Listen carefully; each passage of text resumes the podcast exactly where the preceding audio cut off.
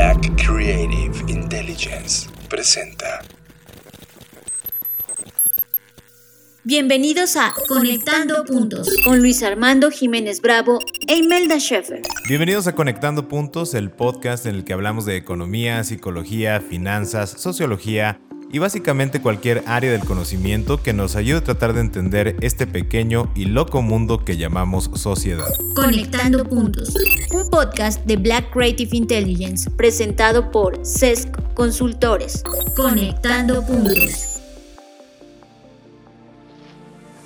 Hola, hola, bienvenidos a este nuevo episodio en el cual pues me encuentro muy emocionado porque estamos estrenando un nuevo formato y además me acompaña nuevamente mi socia Imelda Scheffer. ¿Cómo estás Imelda? Muy contenta de hecho de presentar este nuevo formato con la que estamos justamente experimentando. Ah, de hecho vamos a estar haciendo nuestro tema principal, pero como bonus estaremos agregando secciones las cuales rápidamente les quiero presentar. Vamos a tener conexión al mundo, los consultores comparten y datos interesantes. Y en esta ocasión los voy a dejar con Luis para el tema de este episodio y luego yo regresaré con nuestra nueva sección. Muchas gracias Imelda. Y sí, este episodio que tenemos es justamente ser un inversionista responsable. Estás escuchando Conectando Puntos con Luis Armando Jiménez Bravo e Imelda Schaeffer, presentado por CESC Consultores. Conectando Puntos. El 9 de agosto del 2021, la Organización de Naciones Unidas publicó la noticia respecto del informe del Grupo Intergubernamental de Expertos sobre el Cambio Climático, en el cual señala de manera contundente lo siguiente. El calentamiento global es generado por la humanidad. Punto. Entonces, el razonamiento es que si lo hemos generado nosotros, también tenemos el poder de revertirlo. Y entre los elementos puntuales que determina el informe para lograr la ralentización del calentamiento global, porque debo aclarar que en el informe no se aventuran a decir que se va a lograr la reversión, únicamente una disminución en la velocidad de este calentamiento global, y están dos puntos muy específicos. La reducción en un 50% del consumo de combustibles fósiles y la reducción de las emisiones de gas metano. Menciono lo anterior para dar una aportación desde un enfoque financiero como inversionistas. Hoy en día existe un enorme auge por invertir en bolsa, lo cual me parece fantástico, considero que es un granito de arena para crear cultura financiera. Sin embargo, este auge se sigue centrando en el dinero mismo y no así en el poder la responsabilidad que conlleva ser inversionista y que propiamente eso es realmente la cultura financiera. Cuando invertimos nuestro dinero, claro que estamos buscando rendimientos, pero un verdadero inversionista no solo observa el dinero, también el que la generación de dichos ingresos sea armonioso con el futuro para poder utilizar ese dinero. Ejemplo, si no hay playas para disfrutar en el futuro, de nada sirve pensar en ganar dinero para ir a la playa.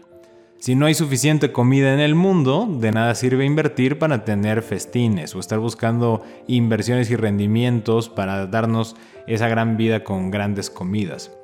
Para ser inversionista es relevante pensar en la intención y en el propósito que tienen las compañías a las cuales estamos facultando con nuestros recursos. De la misma manera que un dólar invertido en acciones puede ser la diferencia para una empresa, las microacciones facilitan el reducir la velocidad del calentamiento global. Las pequeñas acciones cuentan y más las que se encaminan a modificar las grandes acciones. Si quieres ser un buen inversionista, no basta con aprender trading. Te sugiero que investigues las empresas a las cuales vas a apoyar y recibirás un rendimiento por facilitar sus prácticas operativas, el, movimiento de los bienes o servicios que están acercando a los consumidores. Identifícate con su propósito. De entrada, una empresa que reduce su visión únicamente a la generación de utilidades, queda muy claro que no tiene un pensamiento complejo, y en otras palabras, que no cuenta con la capacidad de raciocinio para asegurar la supervivencia humana. Es importante investigar el seguimiento que dan a reducir las emisiones de dióxido de carbono y mejorar sus cadenas de suministro. Y mucha atención con esto. No basta con reducir el consumo de plástico. Por ejemplo, eh, McDonald's, que ha hecho una gran campaña en sus tiendas para dejar de dar popotes o tapas de plástico, no está atendiendo una modificación en el eje de su operación, de su negocio, que justo es la carne de res. La crianza de ganado genera grandes cantidades de gas metano. Y no lo digo solo por señalar esta empresa, sino todas las que se encuentran en el negocio de los cárnicos, el negocio de la carne. El movimiento del ganado, su alimentación, procesamiento y traslado son temas fundamentales por atender también. Y solo si ponemos atención a las preguntas relevantes, adicionales a las secundarias, y nótese que estoy diciendo esto es secundario, como por ejemplo cuánto rendimiento genera, podremos ser inversionistas responsables y acercarnos un poco más a ser mejores ancestros. En el episodio 145 de las Creative Talks que hace Blackbot, comparten una serie de preguntas a realizarnos respecto de la tecnología. Yo te sugeriría que tomaras esas mismas preguntas y las aplicaras a las empresas en las que buscas invertir. Porque invertir no es cuestión únicamente de aumentar la riqueza. Es más, me atrevo a decir, no es cuestión de aumentar la riqueza es buscar incentivar a quienes satisfacen necesidades en pro de la mejora de la calidad de vida en armonía con el planeta. Ser inversionista implica buscar la prosperidad sobre la riqueza. Somos capaces de modificar nuestra realidad y debemos elegir la realidad que buscamos crear. No podemos llamarnos financieramente independientes cuando actuamos como borregos atrás del dinero sin saber las consecuencias que esa actividad económica va a generar. Las pequeñas acciones importan, el atrevimiento influye, la intención bien encausada transforma realidades. Confío que como inversionista puedas ver el poder que tienes para modificar la realidad y contribuyas a salvar lo mejor que tenemos como humanidad, logrando salir del vicio de la avaricia que tanto se promueve y que veas ahora que la pregunta más importante es a qué te dedicas antes de preguntar y cuánto rendimiento me va a dejar. Y con esta reflexión los dejo eh, pensando y justo abro espacio para pasar a nuestra nueva sección de datos interesantes con Imelda. Datos interesantes, un espacio para llamar a la curiosidad en Conectando Puntos. Luis, muchas gracias. El día de hoy efectivamente tengo el gusto de presentar la sección de datos interesantes. Y es sobre la historia de Eric Musambani Malonga, conocido como The Eel, o en español sería la anguila el hombre que llegó a las Olimpiadas sin tener técnica en su disciplina. Imagínense que nos encontramos en los Juegos Olímpicos de Sydney, Australia, en el año 2000, donde pasará uno de los sucesos más hablados sobre la motivación, resistencia y espíritu olímpico. Pero vamos un poquito hacia atrás. En esa época, Guinea Ecuatorial había recibido una invitación del Comité Olímpico Internacional y ese era un programa que permitía la participación de deportistas de países en vía de desarrollo aunque no alcanzaran la marca mínima. Al escuchar la invitación para representar a su país, Eric visitó el predio de entrenamiento oficial para estar en atletismo, pero se topó con el hecho de que ya estaba el equipo completo. Le propusieron la natación para que pudiera competir en los 100 metros estilo libre, el cual aceptó pero en su país no había albercas ni equipo de natación, esto es, tuvo que estar solo, sin entrenador, sin compañeros, y estuvo entrenando solo en la alberca de un hotel de aproximadamente 12 metros. Hay que recordar que una alberca olímpica son 50. Y solo podía utilizarla tres veces a la semana. Pero también entrenaba en la playa y en el río. Lo interesante de aquí es que él no tenía realmente experiencia en natación. De hecho, fue un pescador que le enseñó a, pues realmente cómo nadar, pero más como el, hecho de mover su cuerpo en el agua. No era enseñarle algo profesional, sino le estaba enseñando básicamente cómo no hundirse en el agua. Y de hecho solo tuvo ocho meses para entrenar. Ahora, regresemos a las Olimpiadas del 2000. Imagínense que al llegar a Australia le enseñan la piscina donde va a competir estaba asustado de ver lo enorme que era y sabía que tal vez no tendría la resistencia para nadar ida y vuelta en ese enorme lugar. Durante los entrenamientos, Eric observaba a los nadadores, ya que él no tenía ninguna técnica de nado. por lo que se la pasaba viendo cómo, pues, cómo hacían los demás. También estuvo preguntando a otras personas y bueno, pues mucha gente lo ignoraba y otros sí lo ayudaban al momento que lo estaban viendo entrenar. De hecho, el entrenador sudafricano le empezó a ayudar. Le dijo que le enseñaría ya que veía que no tenía suficiente técnica. Digamos así que, pues le dijo, tú no sabes nadar. Vamos a ponerlo así.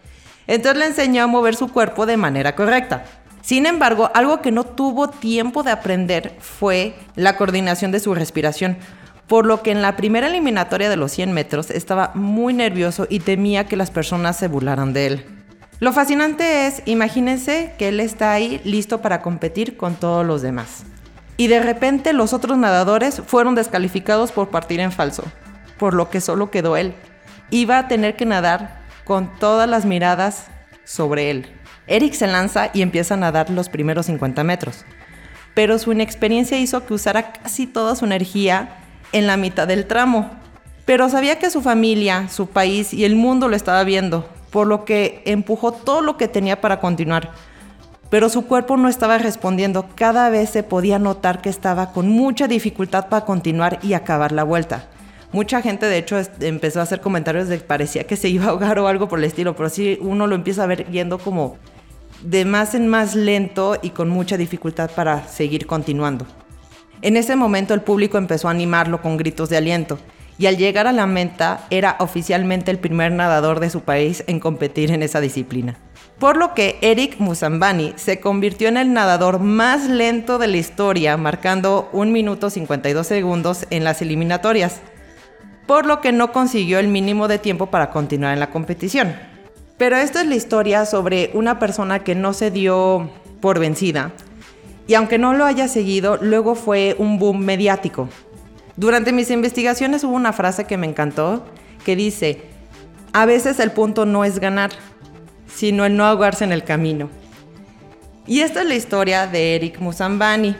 Me gustaría saber, Luis, ¿qué opinas de esta historia? Porque de hecho lo estuvimos comentando y teníamos muchísimas cosas que comentar al respecto.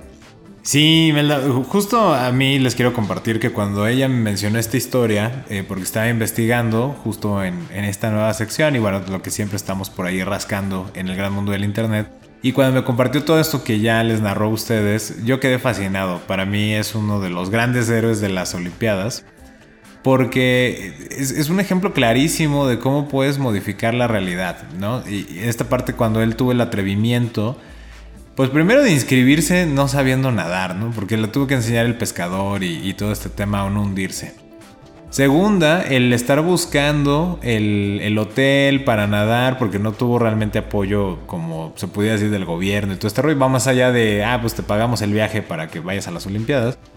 Y toda la preparación además él estaba solo y en ningún momento, que me imagino de haber tenido muchas partes en las que tuvo miedo y su mente o su voz interior le haber dicho, nah, no inventes a qué te metiste, mejor desiste.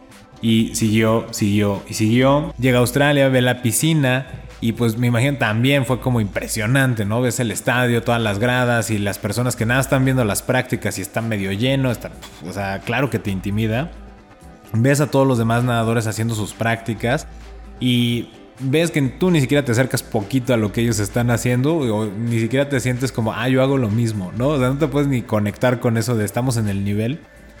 Y fue todavía más su tema de irle a preguntar a nadadores, a, entrenadores de, oye, ¿cómo le hacen aquí y allá? Y se anima todavía a meterse al albergue para hacer las prácticas y logra, o sea, para mí esto es donde trastoca la realidad hasta antes de todos estos eventos le pudieron haber dicho, ay, ¿tú qué? ¿No? Y nadie lo pela y es como nadie le hace caso y lo dejan ahí nadar de muertito o lo que fuera.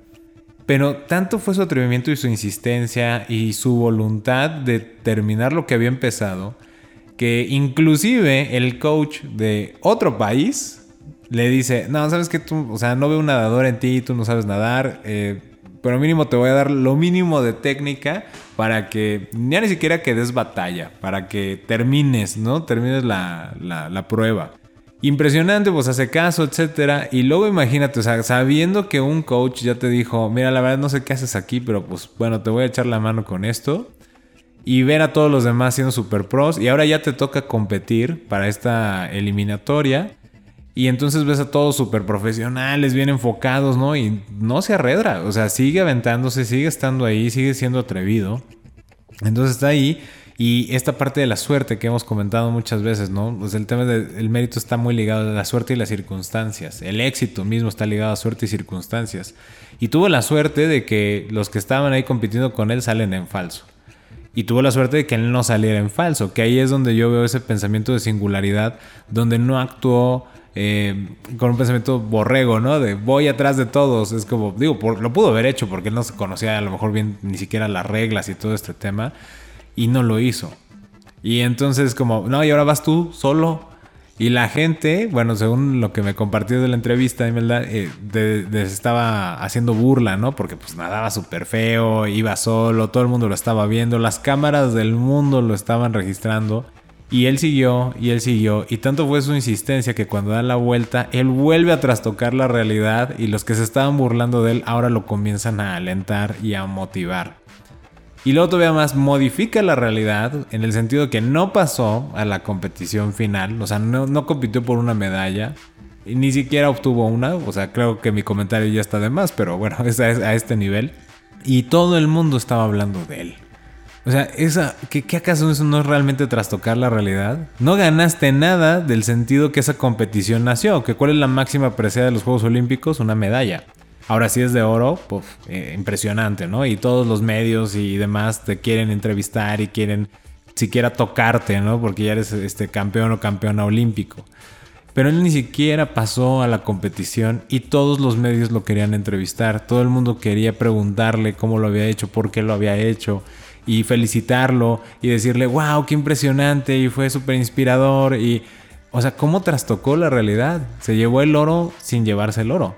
Y todavía me compartías que cuando regresa a su país, eh, con un presidente, ¿no? Que surgió de un golpe de Estado, pero bueno, un presidente, el presidente del país, lo recibe y por ese esfuerzo, imagínense, voy a decir la palabra así, o sea, un dictador, ¿no? Porque pues hizo un golpe de Estado y se eligió en las, en las elecciones, es presidente, que no sería como lo típico, lo normal, dice, vamos a construir dos albercas olímpicas por lo que tú acabas de hacer.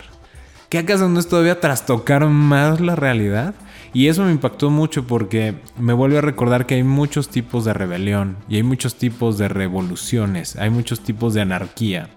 La autoridad olímpica, ¿qué le decía a él? ¿No? O sea, o sea, de manera subtextual, era, a ver, no tienes técnica, no sabes qué estás haciendo aquí, pues ya, mejor di que gracias por participar, pero no. Y, todo el tiempo se rebeló contra esa situación y fue atrevido y siguió y siguió y siguió. Logró que construyeran dos albercas olímpicas y tomó esa experiencia para inspirar a jóvenes de su país para apostar al deporte con un mensaje muy claro, ¿no? Si yo hice esto en ocho meses, sin equipo, sin apoyo, sin preparación, y logré esto, imagínate tú si empiezas a dedicarte al deporte que a ti te guste desde ahorita ahora que estás más joven y que tienes más tiempo de prepararte. Modificó toda la realidad. O sea, es, impresionante. Fue una rebelión tan, tan humana, tan inspiradora, tan motivadora. Y por, a mí es lo que me deja esa historia. El, recordar que no, no una revolución siempre tiene que ser por las armas. No siempre una rebelión tiene que ser a través de, de la violencia. Sino que también existe una rebelión a través de la inspiración a través de la motivación y de ser atrevido, de ser anárquico, pero en los conceptos que realmente son más relevantes, ¿no? Porque a eso es lo que termina por modificar la realidad y esas pequeñas acciones se vuelven grandes acciones y simplemente me ha parecido muy inspirador. espero que a ustedes también les, les llegue a ese nivel de wow, ¿no? O sea, qué asombro el lograrlo y el, y el ahora yo también cómo puedo trastocar y modificar mi realidad. Y sí es muy impresionante cómo uno puede trastocar la, la, realidad de los demás sin necesariamente estar buscando eso específicamente, sino nada más tus acciones y tu determinación hizo que buenas cosas vinieran. Porque le dio la oportunidad, aunque él ya no compitiera después en, los siguientes, este, en las siguientes Olimpiadas, él dio oportunidad de que otras personas tuvieran acceso justamente a albercas olímpicas que él nunca tuvo acceso y que de hecho um, vi una noticia de que él estaba haciendo un equipo de waterpolo y que bueno, lo está intentando.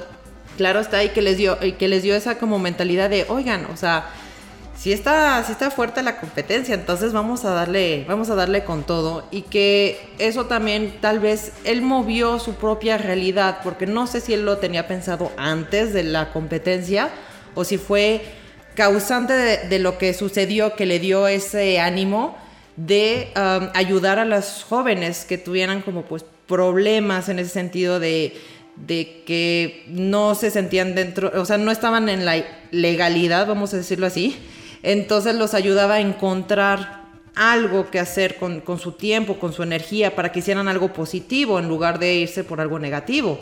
Entonces es como una, modificación de la realidad en, varios aspectos. Y mira, me encanta, yo solo quiero rematar con esto, porque creo que hiciste algo, eh, mencionaste más bien algo muy importante. Se ha hablado mucho, por ejemplo, en las estrategias de guerra y se enseña mucho a los militares, sobre todo quienes estudian academia militar y van a salir con un rango específico. Al final les dicen, el, el mejor general es el que gana sin haber disparado una sola bala, ¿no? O disparado una sola flecha, o sin haber derramado una sola gota de sangre. Y cuando tú ves historias como justamente el de la anguila, entiendes lo que eso significa. Realmente quien tiene esa, influencia en la realidad y quien realmente es el mejor o la mejor estratega general en este campo de batalla que es la vida, es quien logra una revolución sin haber derramado una sola gota de sangre y esa revolución termina por eh, mejorar o hacer diferente obviamente la realidad que se está viviendo, pero que aparte en esa diferencia sea mejor que lo que se tenía previamente.